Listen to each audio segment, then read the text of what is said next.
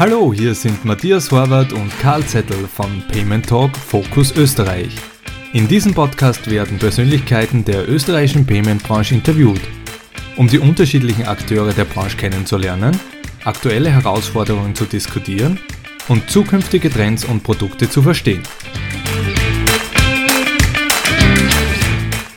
Heute zu Gast ist Christian Rau, Country Manager Austria von Mastercard.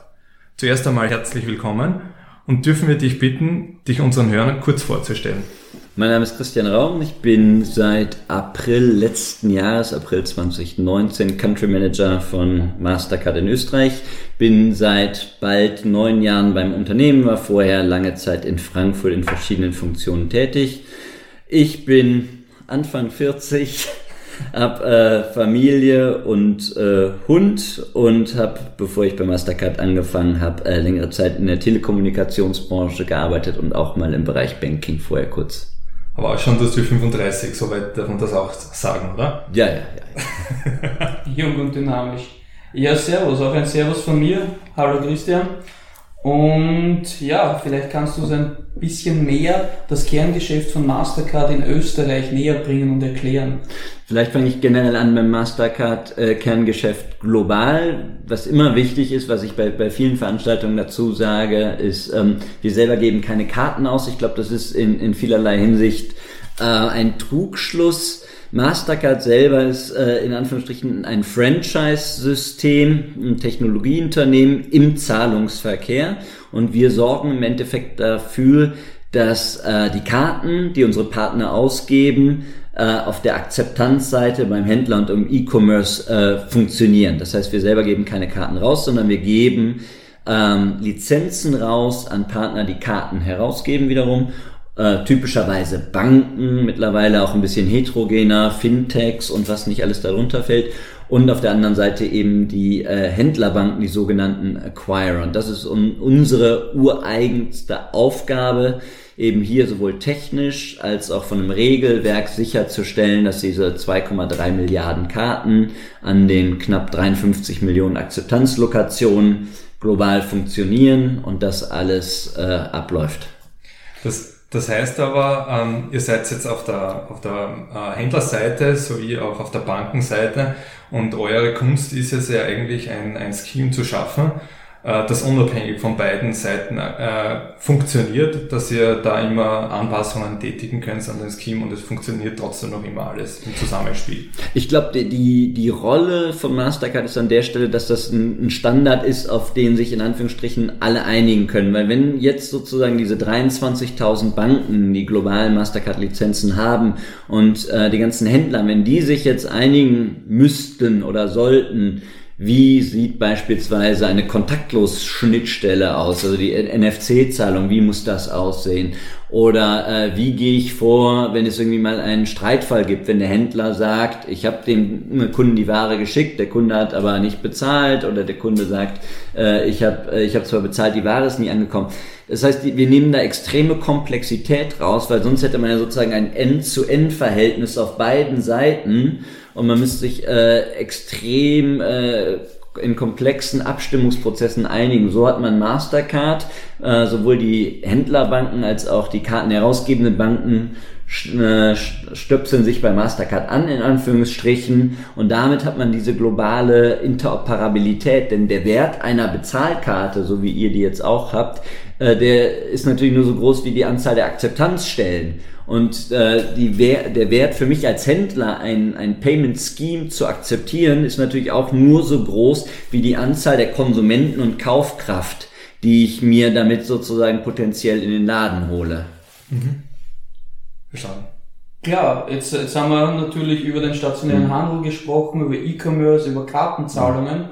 Mhm. Äh, stellt sich mir die nächste Frage, welche weiteren Aufgaben abseits von, von Karten, E-Commerce, Bezahlungen mhm äh, hat Mastercard in mhm. Österreich? Mhm. Gibt es weitere Themen, Felder, Aufgaben, mhm. äh, die Mastercard hier wahrnimmt?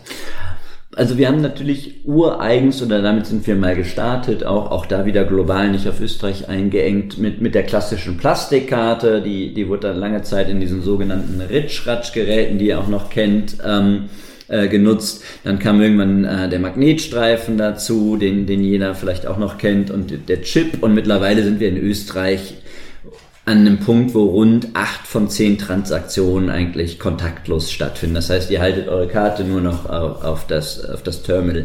Das ist natürlich eine Evolution im, im Kerngeschäft, im Kartengeschäft sozusagen, die wir aktiv begleitet haben, weil wir dadurch natürlich diesen funktionalen Vorteil der Karte, dass ich einfach, sicher, bequem, schnell überall bezahlen können, ähm, weiterentwickelt haben. Dazu kommt aber natürlich noch, dass wir sozusagen ausgehend von diesem Wertversprechen Karte sagen, ähm, der, der Formfaktor Plastik, da sind wir nicht äh, mit verheiratet in Anführungsstrichen. Ich glaube, Plastik hat noch eine, eine lange äh, Lebensdauer, aber diese Kartentechnologie jetzt auf Smartphones zu bringen, war natürlich ein extrem wichtiger Schritt, auch in Österreich.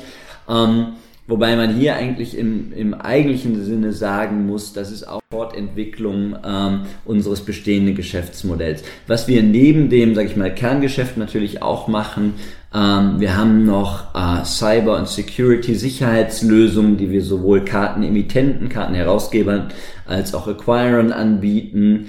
Ähm, wir haben eine eigene Beratungsgesellschaft, Mastercard Advisors, die auf äh, Payment- und Banking-Themen äh, spezialisiert sind und dem Kunden darin unterstützen, ihr Kartengeschäft äh, noch effizienter oder noch effektiver abzuwickeln. Das heißt, rund um dieses Thema klassische Karte äh, haben wir immer mehr und mehr ähm, Themen angegliedert und haben uns immer breiter aufgestellt so dass wir eigentlich auch gar nicht mehr diesen Begriff, ihr seid eine Kartenfirma mehr mögen, schon gar nicht eine Kreditkartenfirma, weil gerade in Österreich stimmt das auch nicht, sondern wir sehen uns als Technologieunternehmen im ähm, Bezahlumfeld und gucken eben auch aktiv äh, Richtung Technologien, die nichts mit Karte zu tun haben, äh, sei es das Thema ähm, ACH, also Ü Überweisungen, ähm, sei es aber auch natürlich das Thema so äh, Distributed Ledger Technologien, um uns auch äh, technologisch möglichst breit aufzustellen, weil sich eben in unserem Umfeld technologisch auch sehr viel tut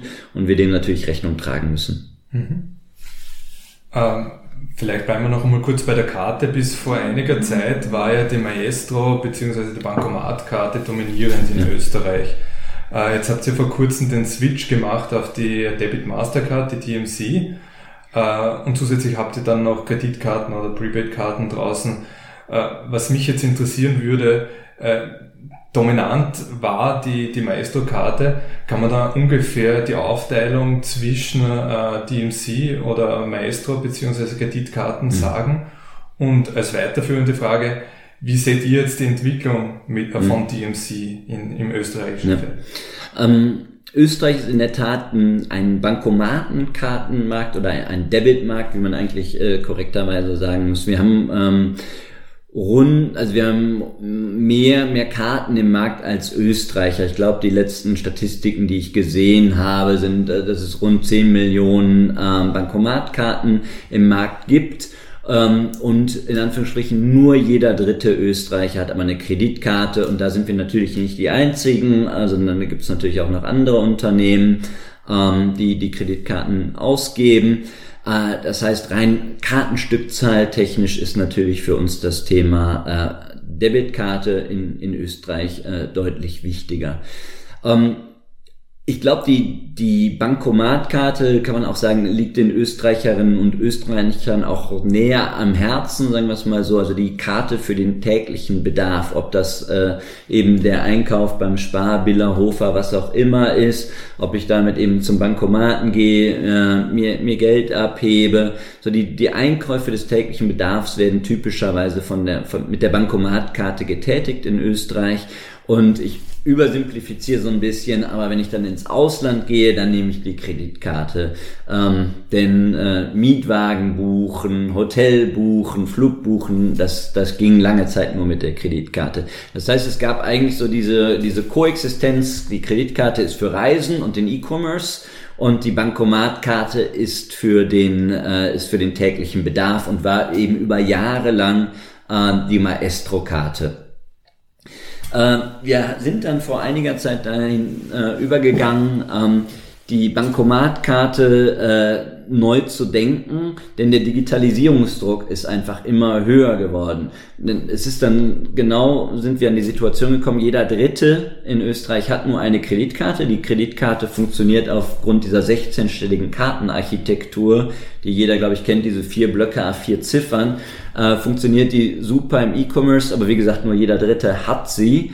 Ähm, und dann war für uns die Frage, äh, kann man jetzt irgendwie es schaffen, Maestro, also die Bankomatkarte flächendeckend im E-Commerce nutzbar zu machen? Oder wollen wir nicht die, die Bankomatkarte auf der kartenausgebenden Seite äh, neu denken? Und ähm, für uns war dann die, der richtige Schritt, ich glaube im Nachhinein kann man auch sagen, der richtige Schritt, zu sagen, wir möchten im Endeffekt eine Debitkarte, eine Bankomatkarte in Österreich an den Markt bringen, die auch diese 16-stellige Kartenarchitektur hat. Denn das ist im Endeffekt der kleinste gemeinsame Nenner für Digitalisierung. Und so sind wir dann dazu gekommen, dass wir ähm, die Debit Mastercard in Österreich eingeführt haben. Und der, der Grund war wirklich, ähm, dass wir sehen, die, die Welt wird immer digitaler und ähm, bezahlen ist ja immer eine Sekundärfunktion. Kein Mensch möchte bezahlen, sondern die Leute wollen einkaufen, die Leute wollen Streamingdienste buchen, die wollen irgendwie ihre Karte bei, bei Amazon, bei Netflix, bei Spotify, wo auch immer hinterlegen. Und äh, dann war es für uns nur folgerichtig zu sagen, okay, wir müssen die Bankomatkarte digitalisieren. Und das hat uns dazu gebracht, dass wir die Debit Mastercard rausgebracht haben ähm, wir haben mittlerweile eine, eine, gute, gute Anzahl an Karten im Markt. Ähm, die erste Bank hat kommuniziert, dass sie ihre gesamten Kartenbestand von Maestro auf Debit Mastercard äh, gedreht hat. Äh, die Volksbanken haben auch kommuniziert, dass sie das äh, jetzt dieses Jahr machen wollen. Ähm, einige andere, wie jetzt die äh, Bank Austria, also Unicredit Österreich, hat das auch, ich glaube, letzte Woche kommuniziert, dass sie über die nächsten Sie haben, glaube ich, keinen Zeitraum genannt, aber sie wollen ihre 1,1 Millionen Karten auch tauschen. Das heißt, wir sind da auf einem relativ guten Weg in einem für unsere Industrie, weil da alles dauert immer, natürlich wie überall, wo komplexe Wertschöpfungsketten äh, bedient werden müssen, in einem relativ kurzen Zeitraum äh, die Maestro-Karten gegen die Debit Master-Karten zu tauschen. Und ist das eine Art Kannibalisierung der Kreditkarte dann? Seht ihr das irgendwie? Ich meine, im. Endeffekt geht es euch mhm. um Transaktionen. Ja. Und da wird es euch ja egal sein, ob die jetzt von einer TMC-Karte oder von einer Kreditkarte ausgetriggert äh, wird. Aber grundsätzlich, wenn jeder dann zusätzlich noch eine Kreditkarte hat, dann sollte es mhm. ja tendenziell aus eurer Sicht eine Mastercard mhm. sein. Das ist, ist eine nicht einfach zu beantwortende Frage, die wir natürlich auch von den Banken oft gestellt bekommen haben, weil die haben natürlich auch das Interesse, weiter ihre Kreditkarten äh, rauszugeben. Ähm, ich habe da zwei, zwei Kerngedanken. Erstmal haben wir bisher sozusagen nur jeder dritte Österreicher hat eine, äh, eine Karte. Das heißt, selbst wenn es zu eine Kreditkarte, selbst wenn es zur Kannibalisierung käme, dann natürlich nur in diesem Segment. Das heißt, wir hätten sozusagen äh, 70 Prozent auf der puren Upside, 30 Prozent mit einer potenziellen Kannibalisierung.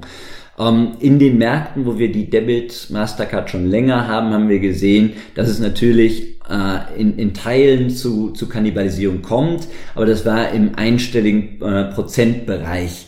Ähm, Wäre natürlich jetzt, ähm, sag ich mal, illusorisch anzunehmen, dass es gar nicht dazu kommt. Aber, und das ist ganz wichtig, ähm, wenn man die Kreditkarte entsprechend positioniert äh, neben einer Debit Mastercard, dann habe ich als, als Bank weiterhin ein in sich konsistentes Produktangebot. Das heißt, ich kann dem Kunden weiterhin sagen, ähm, die Kreditkarte ist typischerweise eine etwas Premium-mäßiger ausge, ausgerichtet. Das heißt, ich habe dann vielleicht noch eine Versicherung äh, auf dem Produkt. Ich habe natürlich äh, nochmal diese extra Kreditlinie, wo ich als Kunde vielleicht sage, okay, den Familienurlaub, den Jahresurlaub, den will ich vielleicht nicht über die Bankomatkarte buchen, sondern das mache ich mit der, mit der Kreditkarte, so dass ich dann am Ende des Monats belastet werde. Das heißt, bei einer, bei einer richtigen Positionierung der, ähm, der Kreditkarte äh, bleiben die äh, Kannibalisierungseffekte in Anführungsstrichen in diesem 30% Segment überschaubar. Ich habe dem äh, entgegen aber eben die 70%, die ich digital enable. Und wenn ich mich um diese nicht kümmere und ich sage jetzt einfach mal, äh, defensiv agiere und sage, ich will 30% nicht potenziell kannibalisieren und überlasse die 70% als Bank, sage ich mal, den Klarnas, PayPals, äh, Sofortüberweisungs dieser Welt. Ich glaube, dann habe ich eine kurzfristige Rechnung angestellt, um jetzt mal irgendwie eine Analogie zu bemühen. Ich glaube, Apple hat auch damals nicht gesagt, wir verkaufen so viele schöne MacBooks, wir bauen kein iPad. Natürlich wird sich da auch die Frage, wird man sich auch da die Frage gestellt haben, okay, verkaufen wir dann 20 Prozent weniger äh, MacBooks, wenn wir jetzt ein iPad rausgeben, gerade das iPad Pro, äh, ist ja wahrscheinlich vom Funktionsumfang schon auch äh, mindestens teilüberlappend. Und ich glaube, prinzipiell daran an der Stelle die Konsumenteninteressen in den Vordergrund der eigenen Entscheidungen ähm, zu setzen und dann entsprechend die Portfolien so auszugestalten, dass, dass ich dem Konsumenten immer noch einen Grund gebe, die Kreditkarte neben der Debit Mastercard zu haben. Und wie gesagt, bisher das, was wir sehen, sind die Kannibalisierungen absolut überschaubar. Einstelliger Prozentbereich ist jetzt kein Thema. Aber das heißt, den österreichischen Banken gegenüber gebt ihr dann oder Best Practices vor, wie es in anderen Ländern funktioniert hat.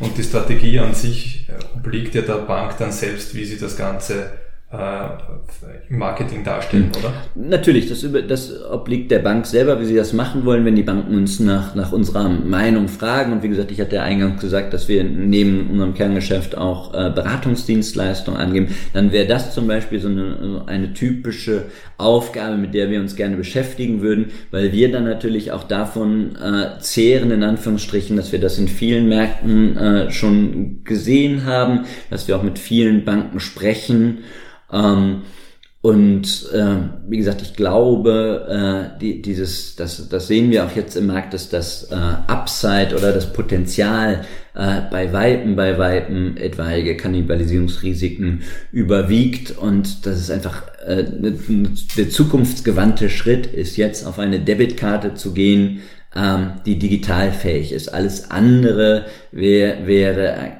eine blockierende Strategie, die ich nicht für richtig halte. Und die, Ma äh, die Maestro-Karte an sich, gibt es da irgendein End of Life von dem Ganzen oder könnte eine Bank sagen, sie bleibt noch auf der Maestro-Strategie, weil sie selbst nicht die Kreditkarten kannibalisieren wollen, was auch immer? Also habt ihr da hm. Vorgaben seitens Mastercard? Wir haben, oder? wir haben derzeit noch, noch keine Vorgaben, dass wir, dass wir Maestro jetzt abdrehen wollen, aber wir merken wirklich, das ist, das ist das Feedback auch aus dem Markt, ähm, dass, dass äh, die Kunden, also unsere Kunden, die Banken sagen, ich möchte natürlich perspektivisch auf eine, auf eine Plattform gehen. Ich möchte dann nicht, in Anführungsstrichen benutze jetzt mal bewusst das Wort Legacy, noch ein Legacy-Produkt dauerhaft äh, mitschleifen und irgendwann äh, wird sich sicher mal die Frage stellen, aber das ist jetzt nichts Akutes, was wir jetzt auf dem Tisch haben für Österreich. Mhm. Gut, dann kommen wir zur kritischen Frage. Ähm, jetzt wissen wir, dass ja das Ökosystem aufgeteilt ist in Issuing Acquiring ja. und äh, jeder will sein Geld verdienen. Äh, wie sieht es da bei Mastercard aus? Wie viel verdient ihr pro Transaktion? Wir verdienen äh, typischerweise einen Ad valorem Anteil, leicht ver vereinfacht, also einen prozentualen Anteil am, am Warenwert. Ähm, und äh, wir stellen da sowohl dem, dem Issuer, also dem Kartenherausgeber, als auch äh, dem, dem Acquirer, also der Händlerbank, sage ich mal, ähm, einen prozentualen Anteil des Transaktionswertes in Rechnung. Das ist dann natürlich, kommt dann drauf an, ist das eine österreichische Karte in Österreich, das ist dann anders bepreist als beispielsweise eine, ich sage jetzt einfach mal, äh, thailändische Karte in Kanada, wo einfach die, die, äh, die Gebühren dann entsprechend anders sind, so wie auch die Telefongebühren anders sind, wenn ich in Österreich jemanden anrufe, beziehungsweise wenn ich jetzt einen, einen internationalen Anruf mache. Aber wo sind wir da? 1%, 3%? Deutlich drunter, deutlich drunter. Okay, alles klar. Ähm, jetzt hast du vorhin angesprochen, ähm, einerseits seid ihr nicht nur Zahlungsdienstleister, äh, oder in den Business tätig, sondern auch Technologiekonzern. Ja. Ähm, wie sieht's da mit Konkurrenz aus in Öst innerhalb von Österreich? Beziehungsweise gibt es auch Projekte, wo ihr dann gezielt auch mit der Konkurrenz zusammenarbeitet? Ja. Äh, wenn mich jemand fragt, wer ist unser größter Konkurrent, dann äh, denke ich immer, eigentlich ist es das Bargeld, wenn, wenn man ehrlich ist. Ähm, denn Bargeld ist das am Point of Sale das, das dominante Bezahlsystem immer noch mit, mit über 50 Prozent in Österreich. Was überhaupt nicht heißt, weil äh, nur um, um der, der Frage vorzubeugen, dass wir Bargeld abschaffen wollen. Unsere Bankomatkarten werden äh, für die Bargeldverfügung auch benutzt. Also wir haben da überhaupt kein, kein Interesse, Bargeld abzuschaffen, noch sind wir da irgendwie normativ unterwegs, dass wir das sagen, Bargeld sei böse. Ähm, wir glauben eher daran, dass die funktionellen Vorteile der Karte und der Lebenswandel hin zum Digitalen den Konsumenten ohnehin dazu bringt, äh, dass, dass er weniger Bargeld nutzt. Aber Bargeld ist mit Sicherheit die Benchmark, ob ich es jetzt Konkurrenz nennen würde, ist, ist, ist natürlich die Frage. Aber Bargeld ist, ist ein, ein Konkurrenzprodukt. Dann gibt es natürlich Visa, klar, es ist offensichtlich, ist das an, andere, in Anführungsstrichen, große äh, glo globale Scheme. Ähm, aber natürlich wird das, wird die Landschaft heterogener. Vor zehn Jahren wäre wahrscheinlich an der Stelle dann meine Antwort auf die Frage zu Ende gewesen, dann wären es Bargeld und, und, äh, und Visa gewesen. Heutzutage ist es äh, mit Sicherheit auch äh, PayPal. In Teilen äh, ist natürlich auch ein interessantes äh, Verhältnis zwischen uns und PayPal, weil wir natürlich auch Kooperationspartner sind. Aber im E-Commerce muss man ganz klar sagen, ist PayPal äh, ein, ein Konkurrent ähm, gibt es natürlich auch äh, Überweisungen, Klarna, ähm, also eine Vielzahl an, äh, an Produkten, was glaube ich auch gut ist, weil es natürlich uns alle dazu anhält, äh, uns, uns weiterzuentwickeln, noch besser zu werden, zu schauen, dass wir noch sicherer, noch komfortabler werden. Also der, der Wettbewerb ist, ist glaube ich, auf jeden Fall da. Das kann man, das kann man sagen und den, den spüren wir auch. Aber das, dem müssen wir uns halt stellen. Das ist natürlich so. Ähm, zur Frage, wo Wettbewerb auch äh, Kooperation bedeutet oder wo, wo man auch zusammenarbeitet. Ähm, da noch, noch mal der wichtige Punkt ist natürlich, dass die, die Technologie ähm, auf der Karten basieren. Äh, zu, einem, zu einem Großteil äh, kann man die auf, äh, auf ein Protokoll zurückführen, äh, das heißt IMV, EMV und das ist im Endeffekt ein, ein Industriestandard, ähm, dem viele, viele Karten, also eigentlich kann man fast sagen übersimplifiziert, da wird es bestimmt irgendwelche Ausreißer geben, aber übersimplifiziert, alle Karten gehören dem an. Und das ist natürlich da ein, ein Riesenvorteil, äh, weil rein von der Technologie äh, macht es Sinn äh, für, für einen Händler, viele, viele Zahlungen anzubieten, wenn er deswegen jetzt nicht äh, zusätzliches Hardware-Invest in irgendwelche Terminals hat. Das heißt, da äh, hilft es uns natürlich, dass Visa und American Express und Discovery und so weiter und wahrscheinlich auch die, die ähm, sag ich mal, domestischen Lösungen wie Giro oder Carte Bancaire oder wie sie alle heißen, auf, auf, eine, auf einer ähnlichen Grundtechnologie fußen, und das ist natürlich an der Stelle ein Vorteil, ähm, weil es einfach ein Standard ist, der Investitionssicherheit bedeutet und, und da, ähm, sage ich mal, Risiken, Investitionsrisiken minimiert. Und jetzt, äh, das ist jetzt alles Richtung Zahlungsdienst gewesen. Mhm. Ihr habt ja auch, arbeitet ja auch an anderen Innovationen. Seht ihr da irgendwo andere Konkurrenten, wo ihr sagt, das sind jetzt vielleicht, oder das waren früher Konkurrenten und mit denen arbeiten wir jetzt zusammen? Ich hätte gerade das, das Thema PayPal, habe ich glaube ich gerade angesprochen. Mhm. Ähm, PayPal ist natürlich im E-Commerce ein sehr, sehr starker Player mit einer, global sehr guten, guten Marktposition, äh, mit einer guten Akzeptanzsituation auch. Ähm, die geben jetzt auch Karten raus. Also im Sinne der EU-Regulierung äh, können wir denen das auch gar nicht verwehren, ähm, wenn, wenn sie das wollen. Ähm, und das ist natürlich was, das, ähm, das hätten wir vielleicht vor einiger Zeit äh, so noch, noch nicht gesehen, dass jemand, der im E-Commerce eigentlich ein eigenes äh, äh, Scheme sozusagen betreibt, jetzt auch eine Karte herausgibt, um seinen Kunden wiederum dann äh, Mehrwertdienstleistungen anzubieten. Ähm, das sind, glaube ich, einfach dann vielschichtigere Kooperationsmodelle, würde ich es jetzt einfach mal nennen. Und das gab es vielleicht in der, in der Vergangenheit äh, so noch nicht. Mhm. Aber ihr habt ja auch Biometrielösungen zur mhm. Authentifizierung. Mhm. Ähm, wie passt das rein? Habt ihr da, das wird ja alles komplexer und verwobener, da, da muss man schon richtig mhm. aufge, äh, Acht geben, dass man sich da nicht gegenseitig jetzt irgendwie Absolut, absolut. Also Biomet wir bieten beispielsweise, um das äh, Beispiel Biometrielösungen äh, aufzunehmen, wir bieten selber eine Biometrielösung an ähm, um eben im E-Commerce äh, den, äh, den kartenherausgebenden Banken die Möglichkeit zu, be zu geben, im, im Einklang mit der PSD2, also äh, Zahlungsdirektive 2, ähm, den Kunden sicher zu authentifizieren. Natürlich gibt es da aber auch andere Anbieter. Ähm, ist das jetzt äh, ein direkter Wettbewerbsdruck? Ich, ich glaube nicht. Ich glaube, was, was wirklich, ähm, was wirklich natürlich ein, ein Wettbewerb wäre, wenn wir jetzt selber Karten herausgeben wollen. Das werden, das werden wir nicht tun. Karten wollen wir nicht herausgeben. Das wäre so eine klassische Situation, auf die du anspielst, aber das, das steht nicht zur Diskussion. Okay. Gut, ich glaube, wir haben jetzt eh schon einiges in diese Richtung gesprochen. Und es ist natürlich auch angesichts äh, der Epidemie äh, Covid-19 äh, definitiv ein Thema, wie sich denn Payment global verändert hat in den letzten mhm. Jahren oder möglicherweise auch in den letzten Monaten, welchen Einfluss möglicherweise Technologieunternehmen, äh, sei es nun Apple oder äh, Alipay und so weiter haben und wie ihr das seht und welche Rolle ihr möglicherweise diese Technologieunternehmen auch in Europa und global spielen. Hm.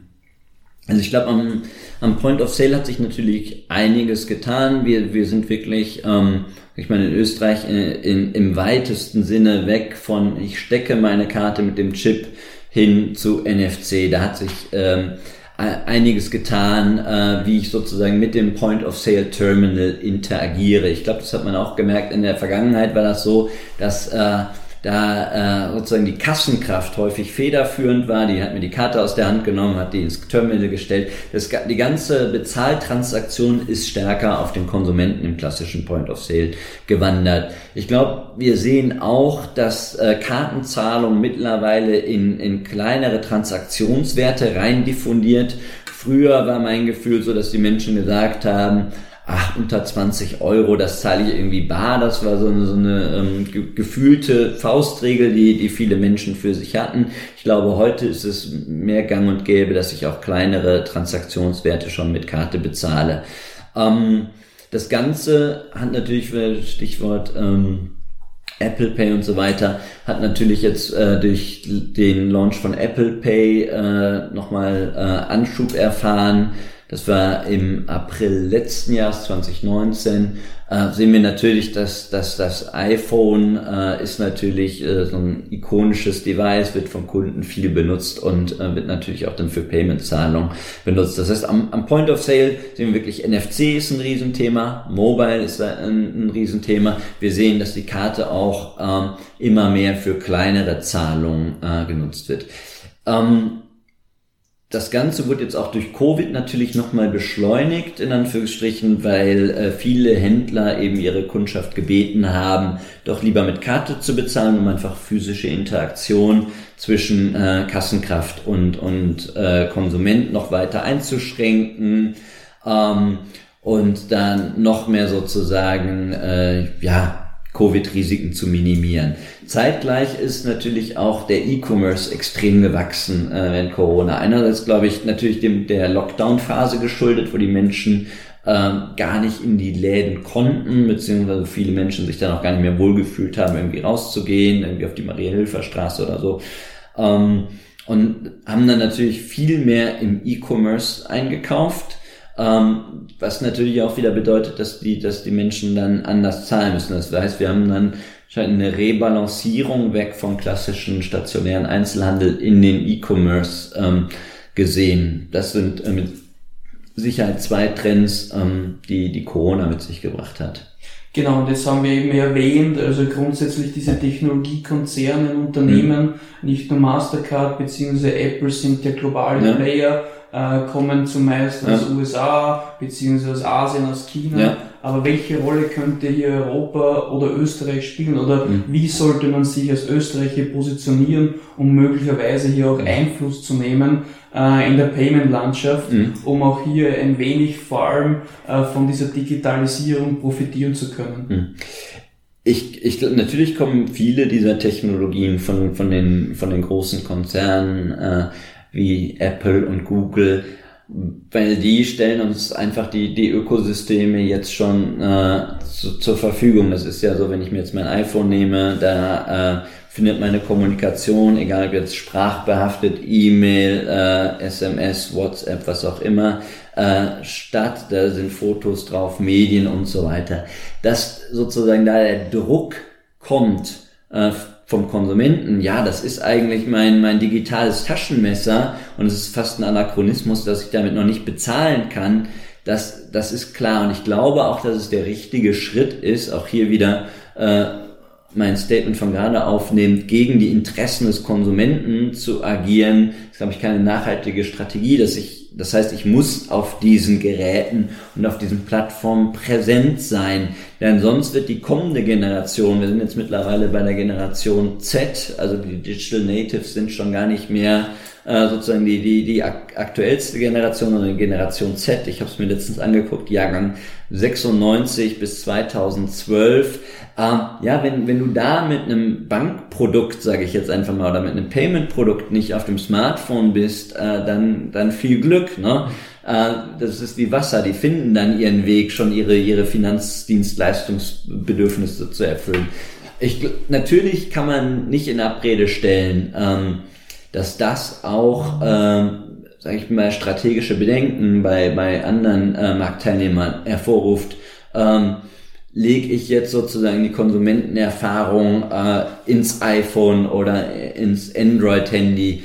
Ähm, ich glaube, äh, gerade auf Google hat ja jede Bank auch die Möglichkeit, selber ihre eigenen Wallets zu bauen, selber eigene Lösungen äh, zu bauen. Das heißt, äh, da, da kann ich auch sagen, ich, ich möchte, dass der Kunde sich primär in meinem Bankumfeld bewegt. Ich möchte den Kunden nicht in, ins, ins Google-Umfeld geben, sage ich mal. Das, die, die Möglichkeit gibt es. Ich glaube trotzdem, dass man als Bank gut, gut beraten ist, all diese Technologien aufzunehmen, äh, denn das ist der Trend der Zeit. Natürlich äh, muss ich jetzt nicht alles unbedingt sofort mitmachen. Es wird mit Sicherheit auch den einen oder anderen Irrweg geben oder wo Banken sagen, nein, das, das möchte ich nicht machen. Aber dass ich prinzipiell neue Technologien und Banking und Payment über das Smartphone bejahe und eine Antwort als Konzern habe im Einklang mit meiner Strategie, äh, die den Interessen der Kunden, äh, sage ich mal, entgegenkommt, das ist, glaube ich, ein, ein, ein, ein, ein Must-Have. Mhm.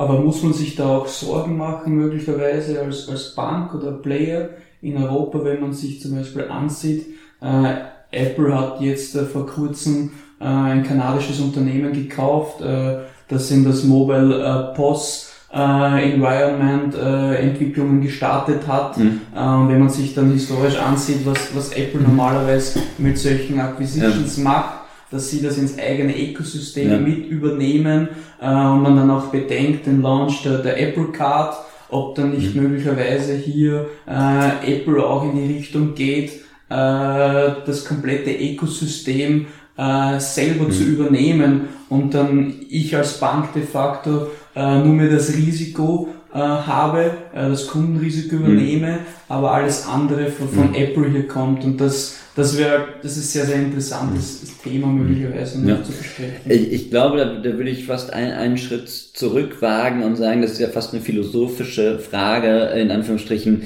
was, was macht der Technologiestandort ähm, Europa? Wenn ich mir jetzt angucke, äh, wo steht Europa mit seinem eigenen GPS? Ich glaube, das heißt Galileo. Wo steht Europa mit seinem eigenen iOS oder Android?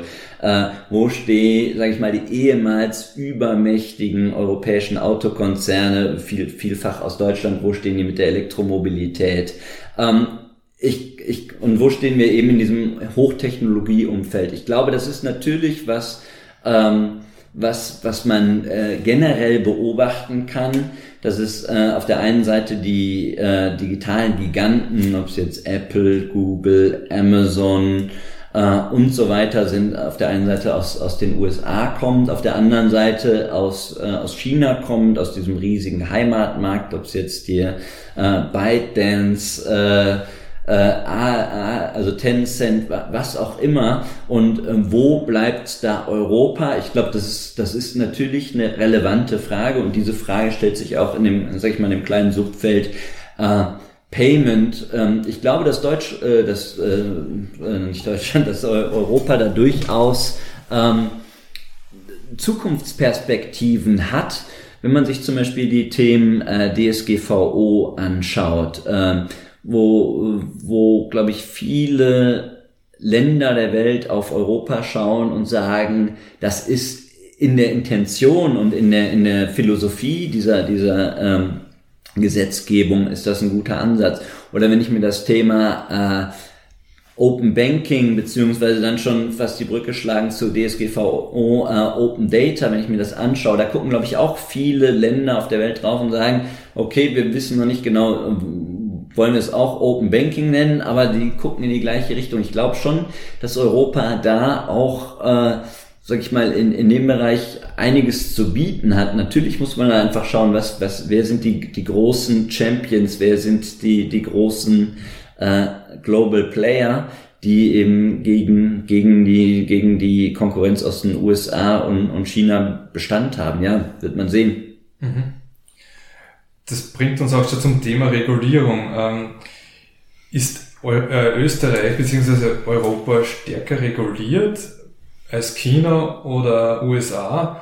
Und äh, welchen Einfluss siehst du der mhm. Äh, von der Regulierung auf die Innovation? Wenn du jetzt mhm. anschaust, BSD2, ja. Das gibt ja auch Möglichkeiten ja. dann. Ähm, den ersten Teil der Frage würde ich mir gar nicht zutrauen zu beantworten, weil ich jetzt einfach viel zu wenig über, über China und Regulierung ähm, weiß. Ich glaube, da ist natürlich die politische Situation aufgrund äh, der kommunistischen Partei und so weiter schwieriger und da ist es nicht an mir, das zu bewerten. Ähm, Ähnlich in den USA, da kenne ich mich ehrlich gesagt einfach zu wenig aus, um da äh, jetzt äh, zu sagen können, das machen wir in Europa äh, besser oder schlechter. Ich glaube prinzipiell ist, ist Regulierung natürlich notwendig in, in vielerlei Bereichen, gerade wenn es so um, um strategische äh, Grundfragestellungen geht und ähm, wenn Regulierung die richtigen Intentionen hat. Und ich glaube, die Regulierung im, im Bereich Payment wird ja im Moment sehr stark äh, verdichtet auf das Thema PSD2 ähm, mit der Intention, äh, den Wettbewerb zu stärken im Bereich äh, Payment und Banking und ähm, Konsumentenauswahl äh, sozusagen äh, weiter auszubauen und Sicherheit zu erhöhen. Ich glaube, die, die Intention hinter der Regulation ist absolut richtig. Ich glaube, da kann, kann man einen Haken dran machen. Wettbewerb ist im Zweifelsfall gut, Sicherheit ist, ist Zweifelsfall gut. Ich glaube, was bei der PSD2 ähm, in Teilen mit aller Vorsicht gesagt vielleicht unterschätzt wurde, äh, was für komplexe Wertschöpfungsketten ich da im E-Commerce hinter mir habe. Wenn ich mir jetzt das Thema Strong Customer Authentication anschaue, das hätte eigentlich, äh, ich glaube, am 14. September letzten Jahres live gehen sollen. Äh, jetzt jetzt kommt es zum Ende diesen Kalenderjahres und das ist ja nicht so, weil die, die Industriespieler sagen, äh, wir, wir sehen die Notwendigkeit nicht und wir, wir sind einfach unkooperativ, ist, glaube ich, wirklich einfach äh, komplexer gewesen, als man das wahrscheinlich aus der rein regulatorischen Perspektive ähm, gesehen hat. Ich glaube, was auch immer wichtig ist, ist, dass Regulation so ein Level Playing Field hat. Das heißt, ich muss dann einfach äh, sagen, ich kann in Anführungsstrichen nicht nur Karten regulieren, wenn ich den E-Commerce regulieren will, sondern wie ich eingangs gesagt habe, un unser Wettbewerbsfeld oder das Spielfeld im E-Commerce bezahlen ist einfach heterogener geworden. Dann ist es uns natürlich auch ein Anliegen, ähm, dass dann gleiche Regeln für, für alle gelten. Aber ähm, ich glaube, äh, dass der österreichische Markt, was das Thema ähm, Regulation angeht, also ähm, ich mal, äh, die, die, die Compliance oder das Entsprechen der Anforderungen äh, Richtung PSD2 gut unterwegs ist. Das wird, glaube ich, jetzt nochmal ein, ein, ein sportliches Q4. Ähm, aber prinzipiell sind wir hier, glaube ich, gut unterwegs und alle Spieler äh, haben, haben den Ernst der Lage natürlich absolut verstanden und tun ihr Möglichstes, äh, das entsprechend hinzukriegen. Aber im Prinzip geht es ja auch darum, dass wenn die Regulierung europaweit geschaffen ja. wird, dann ist ja auch eine Interaktion innerhalb äh, den, den EU-Ländern dann einfacherweise reguliert ist. Mhm. Das heißt, das bietet dir die Möglichkeit, ähm, was, was dann auch wieder die Challenger-Banken auf, auf äh, mhm. äh, das Tableau bringt. Und zwar, äh, jetzt gibt es einige, die in Österreich tätig sind. Ja. Äh, wie siehst du deren Rolle in Österreich? Ähm, weil mhm. die, die haben ja den Vorteil, dass sie nicht nur dann anfangen in Österreich zu fischen, sondern mhm. irgendwie äh, über, über mehr Mediengewalt dann versuchen, mehr Attention ja. zu bekommen. Ja. Ja, also ich glaube prinzipiell diese Challenger-Banken oder Fintechs sind ähm, für uns natürlich äh, prinzipiell eine schöne Sache, glaube ich, weil ähm, sie einfach auf einer, sag ich mal, relativ grünen Wiese vor, ich würde mir jetzt schwerfallen, das zurückzudatieren, sagen wir mal vor fünf, sechs Jahren angefangen haben mit dem Anspruch eigentlich, ich möchte Payment und Banking so ein bisschen ähm, machen wie die Apps, die ich auch im Medien- und Kommunikationsbereich habe und möchte das so ein bisschen entstauben. Das soll überhaupt nicht heißen, dass die, dass die klassischen Banken einen schlechten Job gemacht haben, aber sind einfach schon, schon, schon lange äh, da und ähm, bewegen sich einfach in, in ihren Faden und auf ihren Technologien. Und ich glaube, es ist für jede Industrie gut, wenn dann einfach mal so ein bisschen frischer Wind reinkommt. Und das ist einfach vor, ähm, vor fünf, sechs Jahren so im Bereich Payment passiert ähm, was, was Kartenherausgeber, äh, gebende Banken angeht, du hast glaube ich so N26, Revoluts, Bank, wie sie nicht alle heißen, angesprochen. Und ich glaube, das ist für uns insofern gut, ähm, weil, weil man dann mal so ein bisschen zeigen kann, dass Payment eigentlich auch so fast schon sexy oder attraktiv sein kann. Ähm, von daher glaube ich, ist, ist, der, ist da der Wettbewerb auch, auch absolut gesund, weil, weil alle dann einfach Innovationen vorantreiben. Ähm, natürlich sind die Banken hier für uns in Österreich äh, auch relevant, weil, äh, wie du schon richtig gesagt hast, Karl, die haben typischerweise einen, einen europäischen äh, Marktangang. Das heißt, die haben dann eine Lösung, die rollen sie in alle Märkte aus, äh, tun das auch in Österreich. Ich glaube dadurch wirklich, dass die, dass die österreichischen Banken an vielen Stellen schon viele Dinge richtig gemacht haben. Ähm, Stichwort äh, eben das, äh, das äh, Umstellen der Bankomatkarte auf Debit Mastercard ist hier wahrscheinlich der Marktangang in Teilen für, für die Challenger-Banken äh, ein bisschen schwieriger als in anderen Märkten, weil einfach, sag ich mal, äh, bösartig die Frustration mit dem Bestandsbankengeschäft bei den Konsumenten nicht so hoch sind, weil die, die Banken, finde ich, in Österreich machen einen ganz guten Job äh, oder einen sehr guten Job in, in vielerlei Hinsicht. Und dann ist es natürlich schwieriger, ähm, für diese Challenger-Banken reinzugehen und zu sagen, äh, guck mal, ich mache alles viel besser, wenn, wenn der Konsument jetzt keinen akuten Schmerz hat. Aber natürlich für uns ähm, interessant, bereichert den Markt, äh, sind neue Dinge.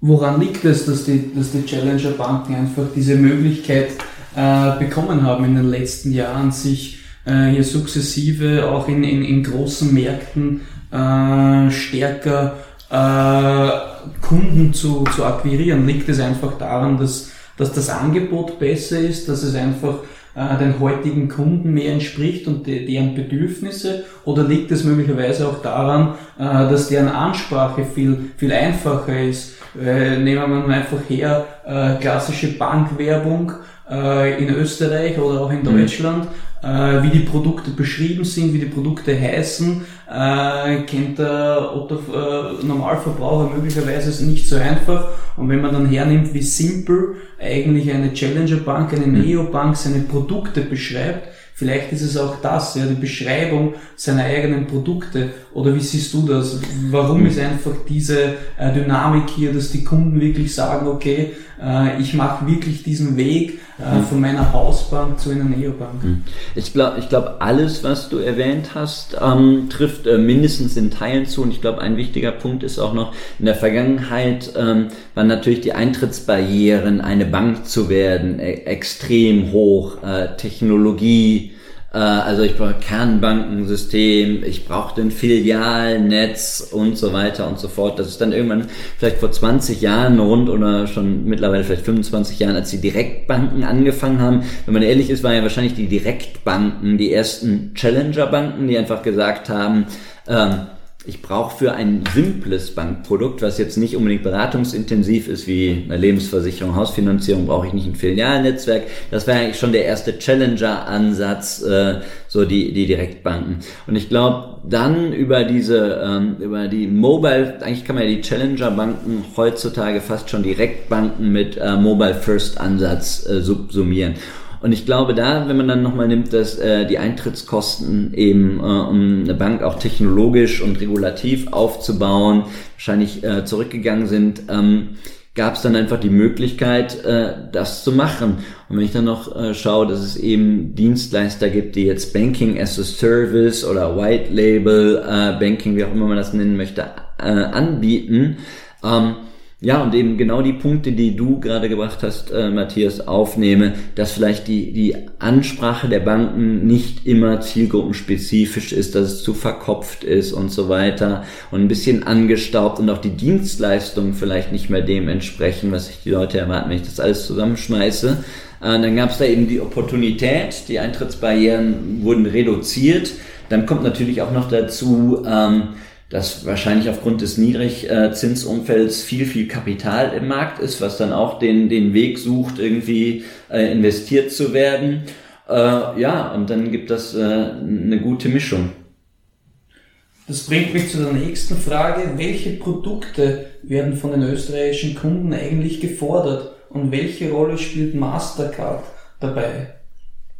Ich glaube, das ist unser Brot- und Buttergeschäft und was, was, was Kunden natürlich wollen von Banken, ist einfach, ich, ich will ein, ein Konto haben, ich will eine Bankomatkarte haben, mit der ich ähm, Bargeld äh, abheben kann am Bankomat, mit der ich am Point of Sale bezahlen kann. Wie gesagt, mittlerweile auch eine Grundvoraussetzung. Ich glaube, 83 Prozent aller Österreicher kaufen mehr oder weniger oft im E-Commerce ein. Ich muss im E-Commerce bezahlen.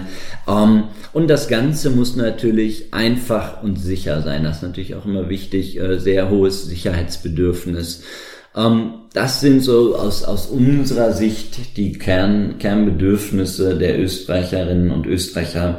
Äh, natürlich gibt es dann auch noch äh, für, für Banken andere, andere Anforderungen wie Immobilienfinanzierung oder wenn ich dann in die Unternehmen schaue, Unternehmensfinanzierung und so weiter. Das ist dann nicht mehr un, unser Kerngeschäft, aber ähm, unser Kerngeschäft wäre eigentlich, unter dem tragen wir halt auch Rechnung wert, einfach, sicher, bequem, überall da bezahlen, so wie ich das will. Und ich glaube, das ist eben in Österreich auch immer noch mal ein wichtiges Problem oder ein wichtiges Thema vielmehr, weil das, das nehme ich immer so wahr. Ähm, ja, äh, man, man soll nicht schlecht gegen Bargeld reden. Und wie gesagt, das, das ist auch nicht un, unser Thema. Wenn die Leute gerne mit Bargeld bezahlen wollen, dann sollen sie das gerne machen. Dann sollen sie mit ihren Bankomatkarten äh, Geld beheben am Bankomaten und damit bezahlen. Spricht überhaupt nichts dagegen. Gibt es Branchen, wo man Synergie nutzen und neue Geschäftsfelder möglicherweise kreieren kann? Beziehungsweise siehst du Branchen, äh, die zusammenwachsen werden? Beziehungsweise äh, gibt es hier von Mastercard-Seite auch schon mögliche äh, Partnerschaften aus anderen Branchen, wie zum Beispiel mit Versicherungen beziehungsweise mit MNOs, Telekoms etc.? Ich, ich glaube schon, dass, dass das Thema äh, Payment ähm, wichtiger wird. Wir haben es auch schon angesprochen bei den, bei den großen Technologiekonzernen. Ich glaube einerseits, weil sie sagen, es ist ein wichtiger Teil meines Kerngeschäfts, meiner, meiner Kernwertschöpfungskette. Und das muss einfach und, und, und ganz, äh, sag ich mal, streamlined funktionieren ähm, weil sonst, sonst behindert es mein Kerngeschäft. Also ich glaube, darum kümmern sich äh, immer mehr Unternehmen um das Thema Payment. Wenn man sich jetzt beispielsweise Uber anguckt, da zahle ich de facto ja gar nicht. Ich buche eine Fahrt, ich fahre, ich steige aus und Payment ist eigentlich komplett in die, in die Grunddienstleistung eingebunden. Ähm, das heißt, das wäre eigentlich schon fast eine, die, die, das Ultimum an, an Synergie. Oder wenn ich mir angucke bei, äh, bei Apple Pay, auch im E-Commerce, wenn ich ähm, mit dem Handy irgendwas im E-Commerce einkaufe, diese Integration ist, ist, ist natürlich ähm, enorm. Aber natürlich, wenn du, ich glaube, du hattest es angesprochen, Matthias, die, die, das Thema Apple Card. Apple gibt äh, in Partnerschaft mit Goldman Sachs in den USA bereits eine eigene Payment-Karte aus. Ähm, und verknüpft das natürlich mit Mehrwerten. Ich glaube, man kriegt drei Prozent Discount im Apple Store, wenn man damit einkauft und so weiter. Ähm, und ich glaube schon, dass viele Unternehmen merken, dass Payment und die Karte, ob es jetzt eine physische oder virtuelle Karte ist, ähm, der hochfrequenteste Use Case äh, für Finanzdienstleistungen ist. Und wenn ich den als Unternehmen äh, besetze, habe ich einen weiteren interessanten Kontaktpunkt zu meinen Kunden. Ähm, und ich glaube, dass das, das äh, ist für einige Unternehmen interessant, eben sei es jetzt Apple, sei es, sei es aber auch äh, andere Konzerne. Das, das würde aber auch heißen, der Kunde kriegt es gar nicht mehr mit, dass er zahlt. Ich glaube, das, das ist, eine, das ist, eine, ähm, ist eine gefährliche Aussage, die ich qualifizieren würde. Ich glaube, der Kunde möchte friktionsfrei bezahlen, ohne Mehraufwand.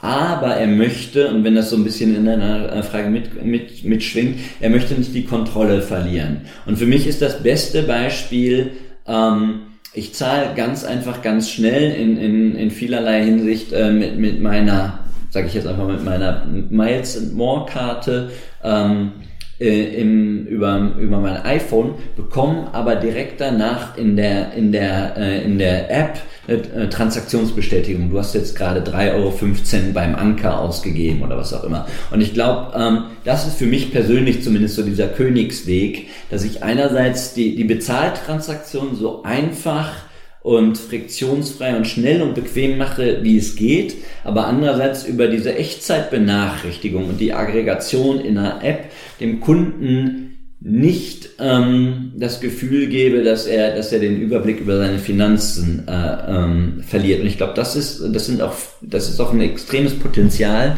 äh, was im digitalen Zahlungsverkehr liegt, dass ich einerseits sehr einfach und friktionsfrei sein kann ohne dass ich eben den Kunden dazu verleite, dass er äh, jenseits, äh, sage ich mal, seiner Möglichkeiten lebt.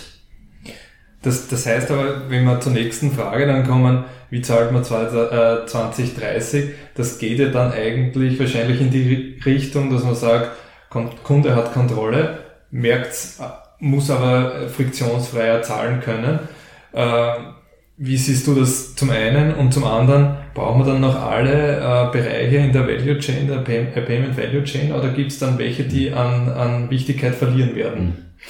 Ähm, ich, ich glaube, dass 2030, wenn, wenn ich jetzt sozusagen die Trends, die wir, die wir derzeit sehen, wenn ich die fortschreibe, dass wir natürlich noch stärker, ähm, sag ich mal, digitalisiert werden. Ich kann mir auch gut vorstellen, ähm, dass das Thema, so die Einkäufe des täglichen Bedarfs noch, noch stärker sich wegentwickeln, so wie wir das jetzt sehen. Wenn ich mir beispielsweise anschaue, wie England, und England ist ja mal ein paar Jahre vor uns, ähm, wie hoch da der Anteil der Menschen schon ist, die sich Lebensmittel nach Hause liefern lassen. Und wenn ich mir auch die Anzahl an Unternehmen, die jetzt gerade in dieses Home Delivery äh, für Lebensmittel reinstoßen, anschaue, dann glaube ich, da wird sich einiges ändern, wie Menschen einkaufen und natürlich dann auch, äh, wie sie dafür bezahlen. Absolut. Äh, wir sehen auch, äh, dass dieses ganze Thema Essenslieferung natürlich durch äh, die Miams dieser Welt oder das Thema äh, Taxi oder Uber, wie auch immer, ähm, stark durch diese neuen Player getrieben wurde und damit auch das Thema äh, Payment neu gedacht wurde. Ich glaube, wenn man das extrapoliert, kommen wir mit Sicherheit dahin, äh, dass, dass noch mehr unseres Lebens in, in das Digitale äh, wandert. Ich glaube auch, dass die Relevanz von, von Sprachassistenten äh, zunehmen wird. Also ich stehe irgendwie in der Küche, merke Spülmaschinen-Tabs äh, sind leer und äh, sage dann dem Sprachassistenten meiner Wahl, bitte in meinen Warenkorb packen, bei der nächsten Möglichkeit mitbestellen und so weiter. Ähm, ich glaube auch, äh, und um den, um den Gedanken aufzunehmen, dieses Thema, was wir heute äh, hier als, als bewusstes Bezahlen äh, bezeichnen würden. Ich gebe eine 16-stellige Kartennummer ein, schiebe dann irgendwie äh, einen Button oder drücke einen Button. Ich glaube, das wird perspektivisch weniger werden. Wir werden wegkommen von Kartennummern eingeben, sondern wir werden die Karten sicher als Token hinterlegt haben in äh, diversesten Apps und ähm, werden mehr dieser, diesen, von diesen vertikal integrierten Wertschöpfungsketten sehen. Das glaube ich absolut. Ähm, was bedeutet das dann äh, für, für die einzelnen Spieler in zehn Jahren in der Payment-Wertschöpfungskette? ich glaube, das ist, das ist schwer zu sagen, weil die werden sich natürlich auch alle in, entlang dieser Veränderung konstant neu ausrichten, schauen, wie sie dem, dem Rechnung tragen und äh, werden natürlich auch schauen, dass sie da weiterhin im, im Spiel bleiben. Aber gerade für so äh, einfache Anwendungen, sagen wir mal einfach dazu, für äh, E-Commerce-Zahlungen brauche ich ein Konto und dann brauche ich eine Karte dazu. Mhm. Ähm, ist es ja nicht mehr wichtig, wer dahinter steht. Das heißt, äh, da könnte ja gerade in diesem Bereich mhm äh, eine Bank dann zu einem, äh, zu einem Infrastrukturprovider degeneriert. Ich meine, das heißt nicht, dass man die mhm. Banken dann nicht braucht mhm. für, für äh, Hauskredite und Beratungen, aber, aber für solche Bereiche könnte das ja durchaus dann an Wichtigkeit verlieren, die Bankentätigkeit. Die, die Banken können natürlich, wenn, wenn sie, glaube ich, die, äh, sag ich mal, die Konsumententrends nicht bedienen, können sie natürlich ähm, über Technologien wie Open Banking und so weiter an Konsumentenschnittstellen einbüßen. Das, das ist natürlich ein Risiko, aber äh, zurückkommen auf den Punkt, äh, da wo friktionsfreies Einkaufen wichtig ist, ist auch Kontrolle trotzdem wichtig. Wenn ich bei einer Bank bin, die mir ganz einfach anbietet und sagt, Christian, hier auf einen Klick zeige ich dir, äh, wo du überall deine Karte hinterlegt hast als Token und ich erlaube dir diese Tokens äh, zu aktivieren, zu deaktivieren, Limits einzustellen, zu löschen und so weiter, dann ist das sicher ein Mehrwert, den ich persönlich jetzt schätzen äh, würde. Von daher glaube ich, dass wenn es die Banken geschickt anstellen und diese starke Vertrauensposition, die sie ja heute äh, beim Konsumenten noch einnehmen und genießen äh, und sagen weiter, ich bin der Dreh- und Angelpunkt äh, deiner Finanzen, ich bin, sag ich mal, das Gehaltskonto und du zahlst deine Miete und so weiter. Ähm, und natürlich erlaube ich dir, deine Karte überall zu nutzen, wo du das möchtest in der Miam-App, in Spotify, bei, bei Amazon, in, in was weiß ich äh, für Apps äh, und ich erlaube dir die Kontrolle so darüber, dann ist das, glaube ich, äh, schon ein attraktives Wertversprechen. Und wie dann das genau in 2030 aussieht, das, das wird man dann sehen. Aber das heißt definitiv viel zu tun für die Banken. Ja, ich glaube, viel zu tun für alle, viel zu, viel zu tun äh, für, für Mastercard viel zu tun, für, für jeglichen, äh, für jegliches Unternehmen, was derzeit, sage ich mal, eine gesunde Marktposition inne hat.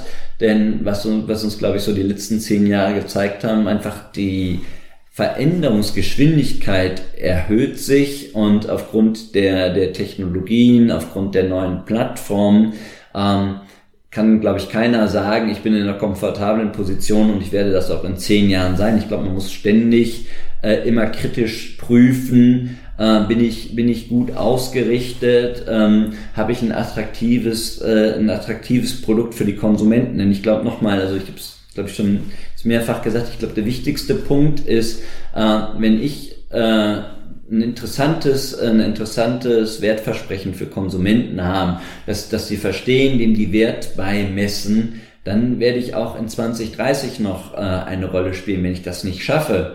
Und ob das, ob das Mastercard ist, ob das die Bank ist oder ob das dann vielleicht sogar Apple oder Amazon sind, äh, dann äh, habe ich natürlich ein Problem. Das bringt mich auch schon zum letzten Punkt. Ähm, Kryptowährungen. Wie siehst du Krypto oder wie sieht äh, Mastercard Kryptowährungen? Stellen der Konkurrenz zum Fiat-Geld dar? Punkt eins. Und äh, muss Österreich auch in diese Richtung denken oder ist es ein Trend, der wieder vorbeigehen wird? Welche Strategie verfolgt ihr da? Mm. Zum Thema Kryptowährung. Häufig wird ja das Thema so Kryptowährung und Distributed Ledger in, in, in einen Topf geworfen. Du hast jetzt explizit nur auf Kryptowährung angesprochen. Ich, ich würde es trotzdem äh, beides kurz aufnehmen. Ich glaube, das Thema Distributed Ledger ist auf jeden Fall eine interessante Technologie, die wir auch äh, verfolgen. Wir haben da auch viele Patente und ähm, wollen eben da auch schauen, dass wir keinen, keinen technologischen Trend äh, verpassen. Ist jetzt aber für mich, ehrlich gesagt, im, im ähm, Daily Doing in Österreich noch, noch nicht sonderlich relevant. Ähm, das Thema Kryptowährung ist bei uns auch, äh, sag ich mal, im Kartenbereich noch Nische. Es gibt, es gibt ähm, Produkte, aber die, die Anzahl der Produkte und die Anzahl der Nutzer ist, ist noch überschaubar. Ähm, wo wir viel Wert drauf legen, ist äh, das Thema Sicherheit und Transparenz, weil mit der Ma Marke Mastercard ähm, geht immer so die Erwartung des Konsumenten einher, äh, ja, das ist schon was Vertrauenswürdiges, das funktioniert und viele Kryptowährungen sind ja hochgradig äh, volatil. Das heißt, ähm, da verwenden wir viel Augenmerk drauf zu schauen, ähm, dass das, äh, dass das aus unserer Perspektive vernünftig umgesetzt ist. Das heißt, wenn du jetzt eine Karte hast, wo auch äh, sozusagen der, der, das Kartenguthaben in, in Kryptowährung geführt wird, dann wird ähm, bei einer Transaktion am, am Point of Sale wird diese Kryptowährung in Fiat Currency, jetzt in unserem Fall wahrscheinlich dann, dann Euro, äh, umgerechnet und ich zahle dann Euro und der Händler äh, bekommt dann auch Euro. Das ist äh, für uns insbesondere dann wichtig, beispielsweise im E-Commerce, äh, wenn du heute, äh, sagen wir mal, äh, Mitte äh, September äh, was äh, in, in Bitcoin kaufst, zwei Wochen später äh, gibst du es zurück und dann hat sich der Wechselkurs einfach um 200 Prozent nach oben, nach unten, was auch immer äh, bewegt.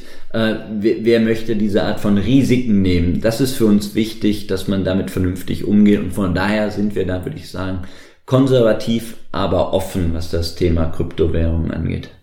Okay. Da könnte man wahrscheinlich eine eigene Sitzung drüber machen, weil äh, ihr habt ja, ihr wart ja bei Libra drinnen. Ja. Und äh, seid dann ausgestiegen und gleichzeitig habt ihr, oder gleichzeitig vor kurzem habt ihr ein Projekt gestartet, äh, diese, äh, diese digitale äh, Zentralbankenwährung. Ja. Äh, passt das irgendwie zusammen oder schließt sich das aus oder, oder hat sich da die hm. Strategie von Mastercard geändert? Ich glaube, dass ich glaube, die äh, Strategie hat sich nicht geändert. Ich glaube, das passt sehr gut zusammen. Wie gesagt, wir, wir verfolgen das Thema wirklich aufmerksam. Äh, weil nochmal, auch gerade so, zurück zu unserem Thema, äh, wo, wie wird äh, Bezahlen 2030 aussehen. Ähm, wir müssen diese Themen eng verfolgen, um eben sicher zu sein, dass wir keinen Trend verfolgen, äh, verpassen. Aber äh, noch wichtiger ist auch heutzutage, dass wir einfach im Einklang äh, mit Regulation und den, sag ich mal, Werten und Grundsätzen, für die wir stehen, agieren. Und bei Libra war das äh, zu dem Zeitpunkt nicht so gegeben, dass wir gesagt haben, das Thema Regular Oversight, Transparency, Mitsprache äh, war so umgesetzt, wie wir uns das äh, vorgestellt hätten, als dass wir das hätten vollkommen unterstützen wollen. Das ist uns eben extrem wichtig, dass, dass das im Einklang mit, un, mit unseren ähm, Wertfeststellungen da funktioniert.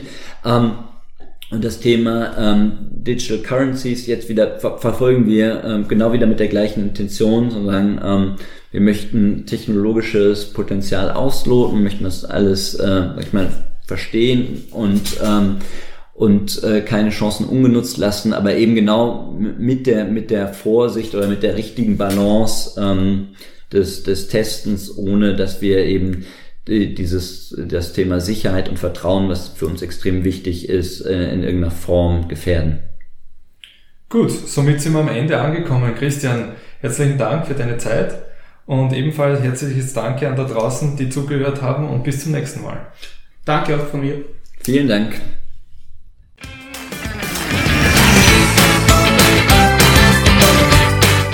Wir freuen uns auf euer Feedback, um den Podcast ständig zu verbessern. Ihr findet uns auf Social Media und unter www.payment-talk.at.